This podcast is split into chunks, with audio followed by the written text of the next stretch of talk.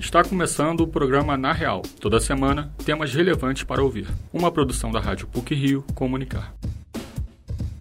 33 anos depois, o ex-Beatle Paul McCartney volta ao Maracanã, onde, naquela ocasião, ele quebrou um recorde de público com mais de 180 mil pessoas. Este assunto será um dos destaques do programa de hoje. Vamos falar também sobre a 36ª reunião da Associação Brasileira de Editoras Universitárias, ABEU, no próximo semestre de 2024, cuja sede será no campus da PUC-Rio. Fique com a gente!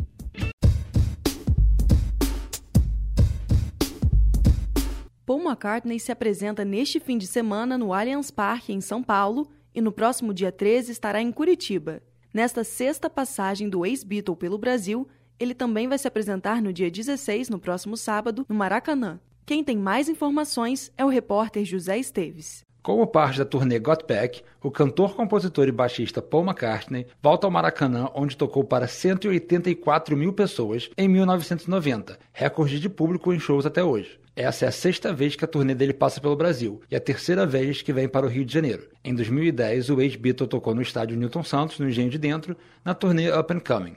Nascido em 1942, James Paul McCartney aprendeu sozinho a tocar piano, guitarra e a compor. Conheceu John Lennon, que já tinha uma banda, os Quarrymen, em uma quermesse. Ao mostrar uma versão de 20 Flight Rock de Eddie Cochran, John incluiu ele no grupo, que em pouco tempo incluiria George Harrison e Ringo Starr e mudaria de nome para os Beatles. De 1963 a 1970, os Beatles dominaram o mercado musical e estabeleceram recordes na indústria que ainda não foram superados. A influência da banda e do Paul mudou o som da música brasileira, como explica o escritor e professor de comunicação em MPB do Departamento de Comunicação Social da PUC Rio, Paulo César Araújo. Desde aquela primeira fase do Ye, Ye, Ye quando os Beatles influenciaram artistas como Roberto Carlos, Erasmo Carlos, Renato e os Blue Caps, aquela turma que vai fazer a Jovem Guarda, primeira geração assim de um pop com a linguagem nacional. Depois, eles vão influenciar também aquela vertente que vai fazer o tropicalismo, Caetano Veloso, Gilberto Gil, Gal Costa, Tom Zé. Tanto que a música que inaugurou o tropicalismo, no Domingo no Parque de Gil, ela nasce diretamente influenciada pelo álbum Sargento Peppers. Quer dizer, o Gil pediu um arranjo com aquela mistura de orquestra com guitarra, e isso foi inspiração para Gil e Caetano criarem o tropicalismo. Depois dos Beatles, Paul McCartney continuou na carreira de música, com 28 álbuns de material inédito, divididos entre sua carreira solo, a banda Wings e The Fireman, um projeto de música experimental. Ele também fez 17 turnês internacionais desde 1990, quando iniciou sua primeira turnê mundial. Durante essa turnê, Paul fez duas apresentações no Maracanã e criou o recorde de maior número de pessoas em um show. Apesar disso, poucas pessoas foram no primeiro dia por causa de chuvas intensas. O professor de Beatles Comunicação de Massa e Cultura de Fãs do Departamento de Comunicação Social da PUC Rio, Rafael Ruzak, estava nos shows e lembra do carinho que o Paul tinha pelo público brasileiro presente. Depois que os Beatles pararam de excursionar, eles se tornaram inacessíveis para os brasileiros. Então eu acho que isso gerou uma latência. Tanto que o primeiro show do Paul no Brasil foi no Maracanã. Ele fez dois shows. Sempre foi um ídolo para o Brasil. E o povo brasileiro ali naquela oportunidade abraçou o Paul. Eu fui um daqueles que estavam presentes nos dois shows, pude viver essa primeira experiência e realmente o sábado foi um dia mágico naquele Maracanã, abarrotado de pessoas cantando junto com o povo. Foi uma é uma lembrança que carrego assim muito bonita na minha vida. Por sua história, o repertório costuma ter algumas surpresas e músicas que datam desde as origens da sua carreira.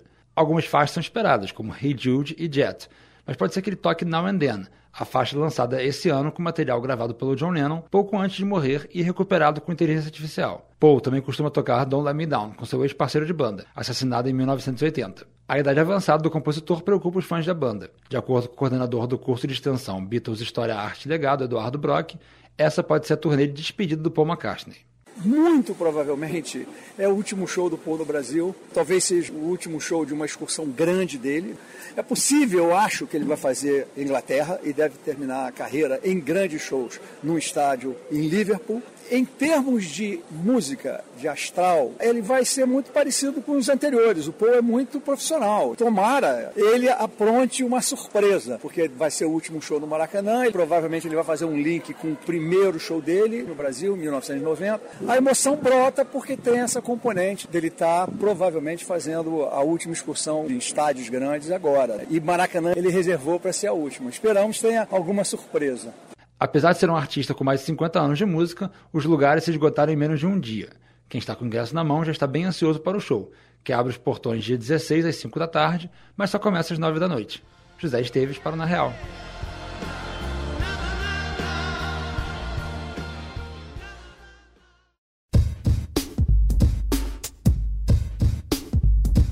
Mais de 100 editoras universitárias vão participar de uma reunião em maio do próximo ano na PUC Rio. Paralelamente, haverá uma feira de livros com a presença de vários profissionais do setor. Quem traz mais informações é o repórter Pedro Coutinho. A 36ª reunião anual da Associação Brasileira das Editoras Universitárias, ABEU, será sediada pela PUC Rio entre os dias 20 e 24 de maio do ano que vem. A ABEU é a principal associação de editoras universitárias do Brasil e conta com 129 associados espalhados por todo o país. No site da associação é possível ter acesso aos catálogos das empresas participantes. O produto principal é o livro acadêmico científico, material que muitas vezes se torna inacessível ao grande público. A missão central da associação é difundir os conhecimentos produzidos nas instituições de ensino superior. O evento que ocorrerá ano que vem já está em planejamento. O professor do Departamento de Comunicação e coordenador editorial da editora PUC, Felipe Gomberg, comenta sobre as expectativas e novidades. Uma das expectativas é que antes do evento da ABEU a gente vai ter uma Expo Livro na PUC, que vai ser organizada pela editora PUC Rio e que vai convidar profissionais de mercado para fazer uma espécie de esquenta para o evento das editoras universitárias. Então, algumas editoras de mercado vão ser convidadas com profissionais para debater. Nós vamos trazer uma dinâmica que a gente está chamando de papos editoriais. E a expectativa é também oferecer uma grande feira do livro. O professor Felipe Gomberg acredita que a ABEU representa uma aproximação entre as editoras universitárias e uma ajuda a se estabelecer no mercado. A ABEU ela tem uma importância hoje fundamental para o nosso mercado, que é um mercado que está refletindo sobre o seu papel, que mudanças deve realizar para trabalhar com o tipo de produção que se espera hoje, com os diferentes formatos, com tecnologia, pensando a distribuição do livro para além de um circuito tradicional de livrarias. Então, a Associação Brasileira de Editoras Universitárias nos ajuda a pensar modelos para o livro universitário. Além disso, os temas para as mesas já estão em discussão. O atual presidente da BIL e da Fundação Editora da Unesp, Gésio Gutierre, conta como será a organização do evento.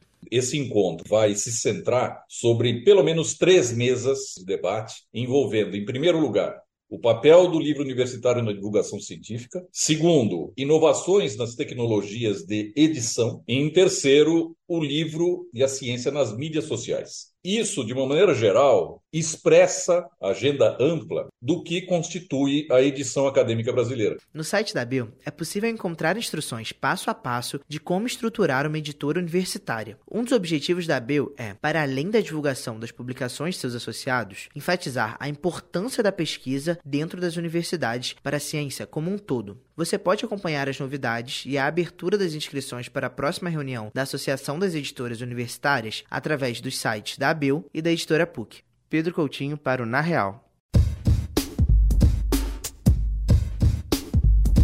E, para finalizar a edição do Na Real de hoje, algumas pílulas sobre o que foi ou será destaque nas mídias. Pílulas da semana.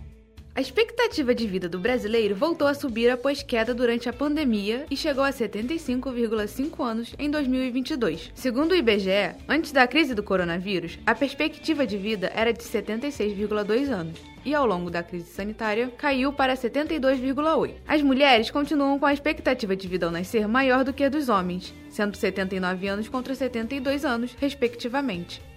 O espetáculo Elis, a musical, está de volta para uma edição comemorativa depois de 10 anos. O show ficará em cartaz até o dia 10 de dezembro no Teatro Riachuelo, na Rua do Passeio número 40, centro da cidade. O espetáculo recria os momentos marcantes da trajetória de Elis Regina e apresenta mais de 50 sucessos marcados pela voz da cantora. Os ingressos variam de 25 a 200 reais e podem ser comprados na plataforma digital Simpla.